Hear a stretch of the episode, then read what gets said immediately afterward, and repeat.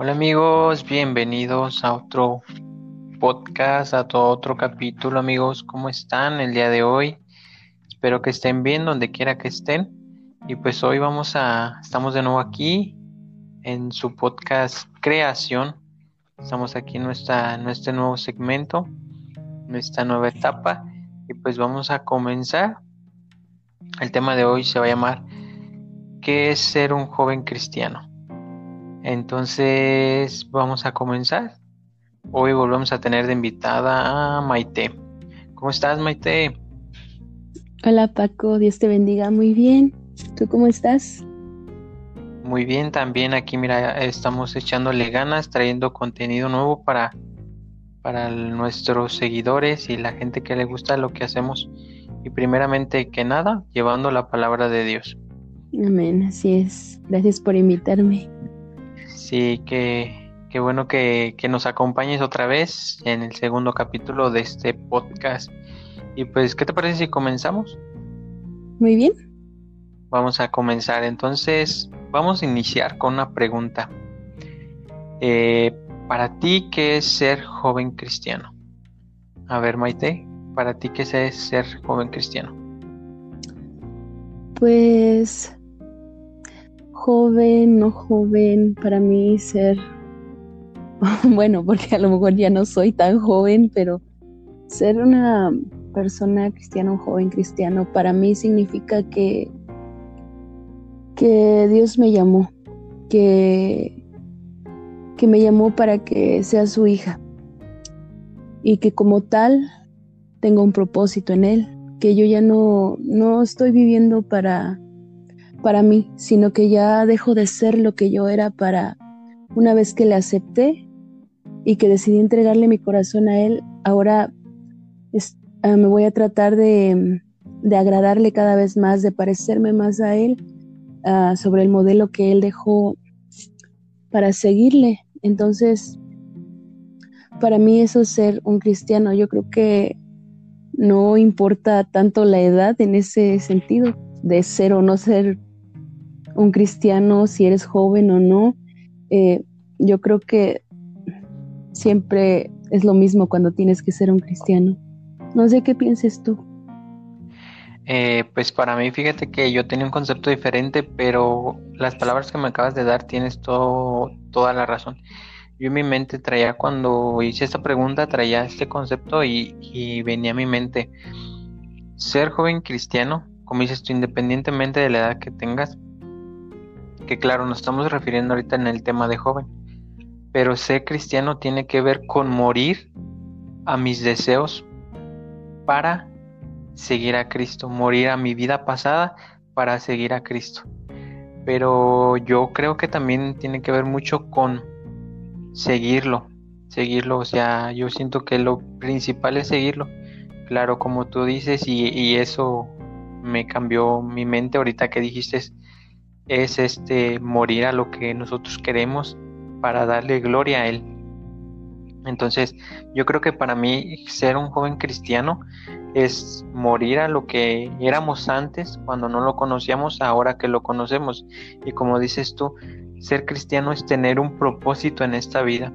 Ser cristiano es tener un motivo para despertar, un motivo para seguir viviendo sobre esa vida nueva que Dios nos dio sobre esa vida que Dios puso en nuestras manos para seguirla y para seguir su ejemplo, porque como dijiste tú, Él es el, el ejemplo de, de cómo vivir una vida plena aquí en la tierra.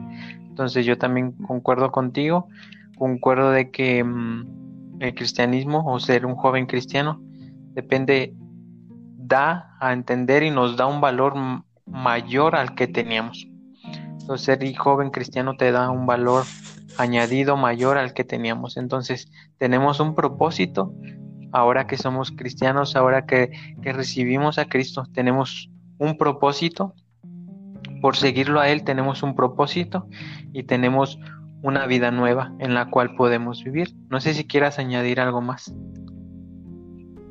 No, creo que lo que acabas de decir está Está muy bien, sí, creo que concordamos en eso, que, que sí es dejar de ser lo que nosotros somos y de, de ser una nueva persona, una nueva criatura nacidas en Él. Sí, a ver, este, vamos a salir un poquito de lo que teníamos planeado, pero va a ser para bien. Este, ¿cómo fue tu primera vez cuando llegaste a la iglesia o qué fue lo que te animó a ser un joven cristiano o una joven? Mira, este, pues entonces sí nos vamos a salir mucho del tema porque yo realmente, pues, cuando yo llegué a, la iglesia donde estoy ahorita, eh, pues no hace mucho tiempo, unos cuatro años tal vez, pero, o sea, yo mi vida siempre la viví, eh, ¿cómo se dice? Pues siendo cristiana, no, tal vez no, no de esta denominación que ahora estoy, pero siempre tuve una Biblia en mis manos, siempre mis papás estaban al pendiente, o sea, crecí con las escrituras, a lo mejor las malentendía de una manera o las entendía de una manera diferente, sí, a lo que es ahora. Entonces, lo que pasa es que empiezo a ver cosas que no, pues es Dios, creo, obrando. Entonces, Dios sabe lo que necesitas en el momento que lo necesitas pero pues a veces uno deja de escuchar la voz de Dios y prefieres decir, ah, pues déjame, voy a ver qué, qué otra cosa puedo hacer por mí mismo. Entonces yo quise experimentar el mundo, me fue mal y es entonces cuando, cuando Dios me atrae de nuevo a la iglesia por medio de la música, de hecho. Ah, recuerdo que fue escuchando un disco de Lily Guzmán, creo, sí, así se dice, no, no estoy segura. Este, con eso fue, de verdad, mi papá me regaló un disco, yo no, no había escuchado música cristiana, no sabía qué era la música cristiana, yo, la música que yo escuchaba donde me reunía era completamente diferente, o sea, sí, pues sí, no, o sea, teníamos que seguir reglas y así no había libertad, no había nada. Entonces, mm, pues no sé, cuando escuché esto de verdad, este tipo de música, me entró la curiosidad, si me entiendes, se despertó eh, mi espíritu cristiano y entonces quise saber más, empecé a investigar, a leer la Biblia y creo que poco a poco eh, Dios fue encontrando la manera de guiarme hasta donde estoy ahorita. Y realmente, pues en ese momento, cuando, cuando estaba, pues, en esa etapa de mi vida donde no estaba ni aquí, ni allá, ni en ningún otro lado, solamente andaba por ahí, vagando por el mundo, eh, pues sí, cometí muchos errores y, y pues es una etapa donde es la adolescencia eh, muy difícil porque más que nada las hormonas están como locas y aparentemente todo lo que te ofrece el mundo, tú sientes que es lo que necesitas. Dices, ah, yo necesito esto, ah, yo quiero experimentar esto, yo quiero saberlo por mí mismo. Entonces, pues ahora me doy cuenta que realmente nada de lo que me ofrecía el mundo era lo que yo necesitaba. Como dijo Pablo, ahora todo esto que yo veo en mi vida pasada, todo lo que viví, ahora, como dijo Pablo, lo considero todo un montón de basura. Realmente, pues a lo mejor sí necesité pasar por todo este proceso para poder eh, llegar aquí, a donde Dios me trajo. Y pues sí, prácticamente así fue como llegué a la iglesia. Solo me desvié un poco y, y así como todo. No sé tú cómo fue la tuya, nunca me has contado. Eh, pues fíjate que todo lo contrario a lo tuyo. Tú dices que desde niña estuvo la, la palabra de Dios o desde de una edad un poco más avanzada. Yo te puedo decir que en mis manos, en mi ropero también había una Biblia, pero no conocía lo que era realmente la Biblia. En, en esos tiempos de adolescencia, juventud, eh, ahora ya tengo voy para 22 años, pero estamos hablando de la edad de, de 10 a 15, donde tú comprendes que tú entiendes a tu manera de que Dios es religión. entiendes de que Jesús es religión y que la religión está hecha solamente para las personas grandes. Entonces, eso, eso en mi mente siempre era lo que pensaba, o sea, la religión es para gente grande, eh, porque tenemos ese mal concepto que creemos que Dios es para la gente grande y no para jóvenes, como te decía Maite, o sea, muchas de las veces eh, nuestra conciencia o mi conciencia como joven creía que Dios era solo para las personas grandes, pero dentro de mi proceso de, de ser una persona joven y, de, desear los placeres de este mundo a convertirme en un joven cristiano, el proceso ocurrió por parte de mi familia. Mi familia venía por un proceso muy duro de cuestión de, de divorcio, salud, de, había una toxicidad dentro de mi familia que a mí me hace salir de mi hogar, que a mí me hace salir fuera a vivir fuera de, de, de donde vivo, de donde radico. Y todo eso pasa mientras yo vivo lejos mientras yo vivo lejos de mis padres, mis padres son procesados, son, son este, son procesados para que Dios los convenza de su pecado o Dios los convenza de que Él es el Salvador. Entonces en ese proceso de que yo estoy fuera, cosas que yo no sabía, que ahora mis padres me cuentan que ellos vivían aquí, en donde ahora yo estoy viviendo. Entonces ellos pasaban por un proceso de que quererse divorciar, mi papá pasaba por un proceso de depresión muy grande.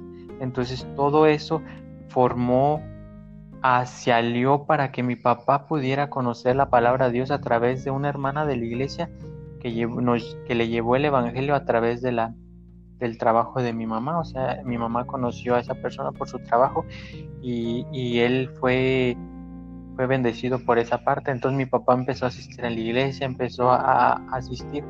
Yo en una de esas veces cuando venía de visitas, porque yo estudiaba afuera, mi mamá me dijo, ¿tú ves algo diferente en tu papá? Y yo decía, pues no, no, no veo nada diferente en él. Entonces, ellos lo estaban viendo espiritualmente, yo lo estaba viendo en la carne, porque yo vivía en la carne. Entonces me comentan, ¿sabes qué? Tu papá decidió seguir a Cristo, tu papá ya no es el mismo, de hecho ya se le vio otro semblante. Entonces, para mí no fue algo medio raro, o sea, fue algo normal, así como ah, ok, yo tengo mis problemas en la ciudad donde radico, pero ustedes están aquí. Entonces al día siguiente mi papá me invita y me dice, ¿sabes qué? ¿Te gustaría ir a la iglesia donde voy?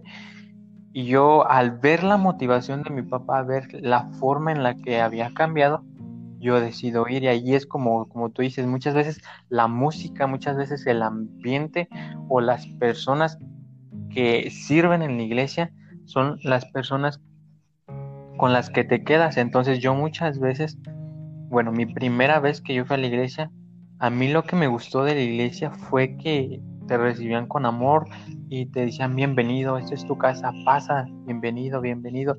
Y todo eso a mí me motivaba a, a, yo miraba el reflejo de mi papá. Fue una de las, una de las veces que yo lo vi llorar fue que estábamos en plena administración. Los que conocen de este ámbito saben que es la administración. Es cuando la alabanza está tocando y el Espíritu Santo está fluyendo. Yo vi cómo mi papá se quebraba. Entonces yo, yo vi y decidí y miré que era por el bien de él y por el bien de ellos. Entonces yo regreso a Guanajuato y pues ya no estoy tranquilo porque pues el espíritu te te incomoda, el espíritu te ¿cómo te podría decir? te está redarguyendo y, ya todo era como pensar en Dios y era todo como que estoy haciendo las cosas bien o estoy haciendo las cosas mal. Cada vez que visitaba a mis papás era de palabra de Dios, era palabra de, de aliento, de ánimo, de amor, sus cambios en ellos. Entonces regreso yo en diciembre y ya decido aquí quedarme con ellos. Entonces ya de ahí empieza mi camino de cristiano, de joven cristiano, y desde ahí mm, empezó mi pasión por el ministerio de alabanza, y ahí fue como fue mi enamoramiento hacia, hacia Dios y a los meses ya me estaba bautizando, a los meses ya estaba en el ministerio de alabanza. Entonces yo puedo ver el cambio y es a lo que vamos, o sea, muchas veces creemos que en aquel mundo tenemos un propósito, pero no lo vivimos. hay un propósito falso de la, ahí en aquel mundo, un propósito que, que te dice que si eres el más bebedor eres el mejor, que si tal tienes tantos bienes eres el mejor, que si tienes tal conocimiento eres el mejor. Y acá en Cristo tienes un propósito diferente, un propósito de llevar vida, esa vida que fue depositada en ti, llevarla tú también a las demás personas. Y recuerdo un pasaje ahorita que estoy hablando de la Biblia, cuando Jesús ve a la samaritana en el en el pozo o en, el, la fuente donde le dice que, que Él es el agua viva y que el que beba de Él nunca más tendrá sed y le dice a la samaritana que vaya y les diga de cuál agua bebió. Y así en esos momentos yo siento que esa es la motivación ahora de, nuestros, de nosotros como jóvenes, llevar esa agua, llevar esa agua y llevarlas a los demás jóvenes para decirles, miren, aquí hay un verdadero propósito, aquí hay una verdadera, una verdadera, una verdadera amistad, una verdadera amor por parte de Dios hacia nosotros. Y eso, eso fue lo que a mí me encantó y cómo en vez de llevar bienes, en vez de llevar conocimiento, uno lleva el amor y la restauración a demás familias. Y somos instrumentos de Dios. Y esa fue mi experiencia, Maite, como joven, como joven que le gustaban los deseos de la carne a un joven cristiano que, lleva el Evangelio. Entonces, eh, este tema nos lleva a algo que, que mucha gente cree que por ser jóvenes cristianos o por ser personas que seguimos a Cristo no tenemos tentaciones o nos creemos santos o muchas cosas de esas. Entonces vamos a la siguiente pregunta que dice, aún siendo joven cristiano, puede sufrir tentación. Y para concluir esta pregunta, eh, eh, muchas veces la tentación nos orilla a pecar, pero tú decides, la tentación no tiene el derecho, ni te hace obligar, ni te obliga a pecar. Tú eres el que decides eh, si pecas o no. Entonces, no por ser cristiano estás libre de todo eso, de las tentaciones, de los de que te llamen la atención los vicios, que te llamen la atención muchas cosas, no eres exento. Entonces, muchas veces creemos que sí, pero no, no estamos exentos. Entonces, vamos a seguir con la siguiente pregunta que dice, ¿cómo luchar con nuestras tentaciones siendo un joven cristiano? ¿Cómo luchar? Y vamos a preguntarle a Maite, Maite, ¿qué, ¿cómo luchamos o cómo luchas tú con esas tentaciones? ¿Cómo lucho yo? Pues la verdad sí es algo difícil, no, no es nada fácil. Tú sabes bien que mismo Jesucristo eh, tuvo, fue tentado. Entonces también él, pues él fue libre de pecado de todas formas, él fue tentado, porque esto sí debemos saberlo. La tentación no es un pecado, que sientas tentación no es un pecado. Entonces, pues si Jesucristo pudo superar todo esto, pasar todo esto, Él no lo dejó como ejemplo. Yo lo que hago para, este, ¿cómo se dice? Vencer todas estas tentaciones, para no caer en la tentación, es que siempre trato de alimentarme de la lectura de la Biblia, ayuno, oración, tener un tiempo de intimidad con Dios. Porque yo puedo asegurarte que que sí, que van a venir las pruebas y van a venir las tentaciones y todo eso y las malas compañías y todos los que todo lo que los métodos que Satanás utiliza para quererte atraer de nuevo al mundo donde ya Dios te sacó. Entonces sí va a venir todo esto, pero yo te puedo asegurar que si tú estás teniendo todo esto, estás teniendo una relación bonita con Dios, una relación de intimidad, mm, te aseguro que aunque venga todo esto, Ah, el Señor va a decir, no, espérate, no estás solo, yo, esta es mi guerra, entonces Él va a pelear por ti. Sabes que no lo vas a hacer solo, no va a ser de ti. Sí vas a tener a Dios luchando por ti y te aseguro que no vas a caer tan fácilmente. Puede que a lo mejor sí, también no te digo, todas las veces vas a estar exento, no, porque seguimos siendo pecadores, pero siempre vas a tener a Dios de tu lado si tú estás haciendo todas estas cosas y te mantienes en oración, leyendo la Biblia, como te digo. Pero si no lo haces, entonces sí, ahí va a estar un gran problema. ¿O tú qué piensas? Sí, yo, yo siento que mental es fundamental el orar, el ayunar, el orar, el adorar, el interceder, pero yo creo que mm, más que nada tener esa voluntad y ese querer, porque muchas veces oramos, intercedemos, eh, ayunamos, pero la, la tentación sigue. Entonces dice la palabra de Dios que Dios no nos dio un espíritu de cobardía, sino de amor, de poder y de dominio propio. Entonces, ese dominio propio que Dios nos depositó a nosotros, debemos de ejercerlo, dominar, dominar sobre ese yo interno malo, dominar sobre esa tentación. Y también otro consejo, jóvenes, si estás pasando por una tentación, cuéntaselo a quien más confianza le tengas, cuéntaselo a tus líderes, cuéntaselos a tus pastores, cuéntaselos a tus papás. Yo sé que muchas de las tentaciones o muchos de los pecados que cometemos no son bien vistos delante de Dios ni son muy bien vistos delante de las personas, pero créeme que si tú lo hablas con tus papás, que si tú lo hablas con tus amigos de confianza, cristianos obviamente, y si lo hablas con tus pastores, ellos te, ellos te van a ayudar a, orar, a interceder junto contigo, no pelees esa batalla solo siempre convoca a más amigos, hermanos, eh, eh, papás, eh, pastores, líderes, para que venzas esa tentación, esas tentaciones que tienes. Y porque Dios dejó la comunidad, Dios dejó la iglesia para eso, para apoyarnos unos con los otros en cuestión de, de qué tentación tenemos, qué pecados, con qué pecados estamos lidiando y todo eso. Dios nos dejó como comunidad ese tipo de, de arma para, porque la comunidad es un arma también la iglesia también es un arma que, ayuda a, pasar esas situaciones. Y otro método que puedes utilizar es estar orando en intimidad, llevándolo a Dios. Y si caes en la tentación, llévalo con Dios, confiésalo. Si caes de nuevo, llévalo. Y así yo sé que muchos de los procesos que llevamos es de de caer y levantarnos, de caer y levantarnos, pero siempre lucha, siempre lucha y siempre lleva tu pecado a Dios, siempre confiésalo, siempre llévalo y, y Dios va a entender y entiende porque como, como dice Maite, Jesús vino a la tierra a entendernos, vino a, a ponerse en nuestros zapatos y ver cómo era nuestra lucha. Entonces Él, como dice, que Él venció al mundo, o sea que no nos aflijamos porque Él venció al mundo él también fue tentado por Satanás, él también sufrió dolor, él también sufrió esa tentación.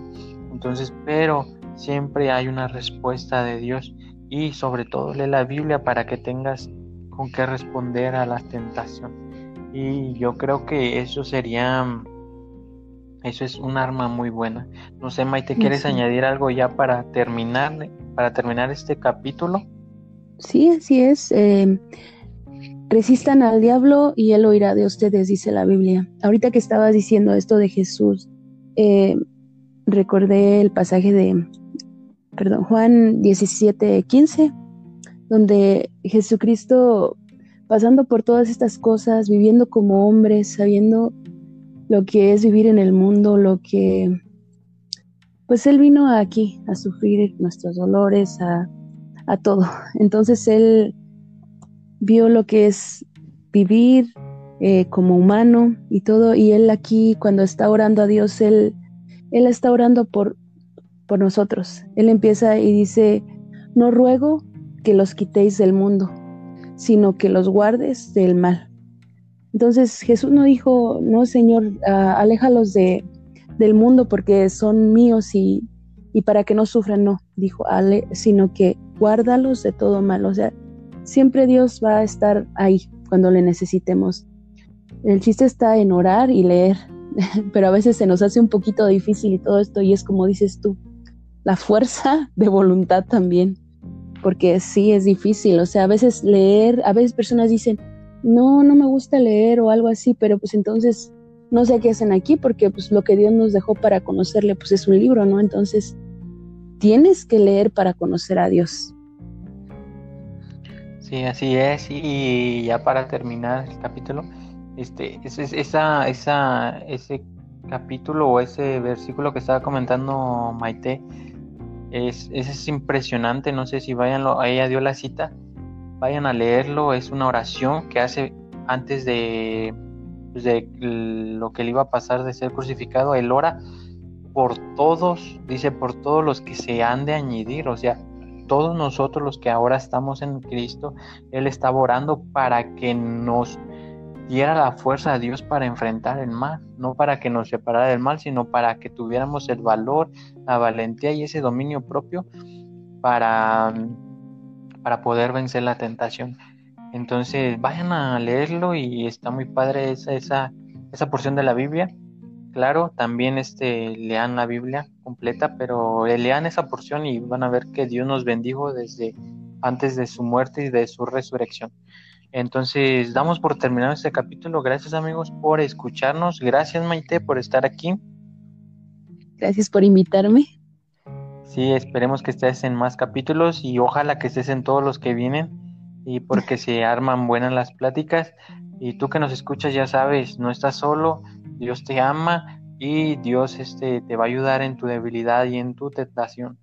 Y cerramos este capítulo. Muchas gracias. Síganos en nuestras redes sociales como Fe en Movimiento en todos lados. Y muchas gracias, nos despedimos. Este, bye, muchas gracias amigos.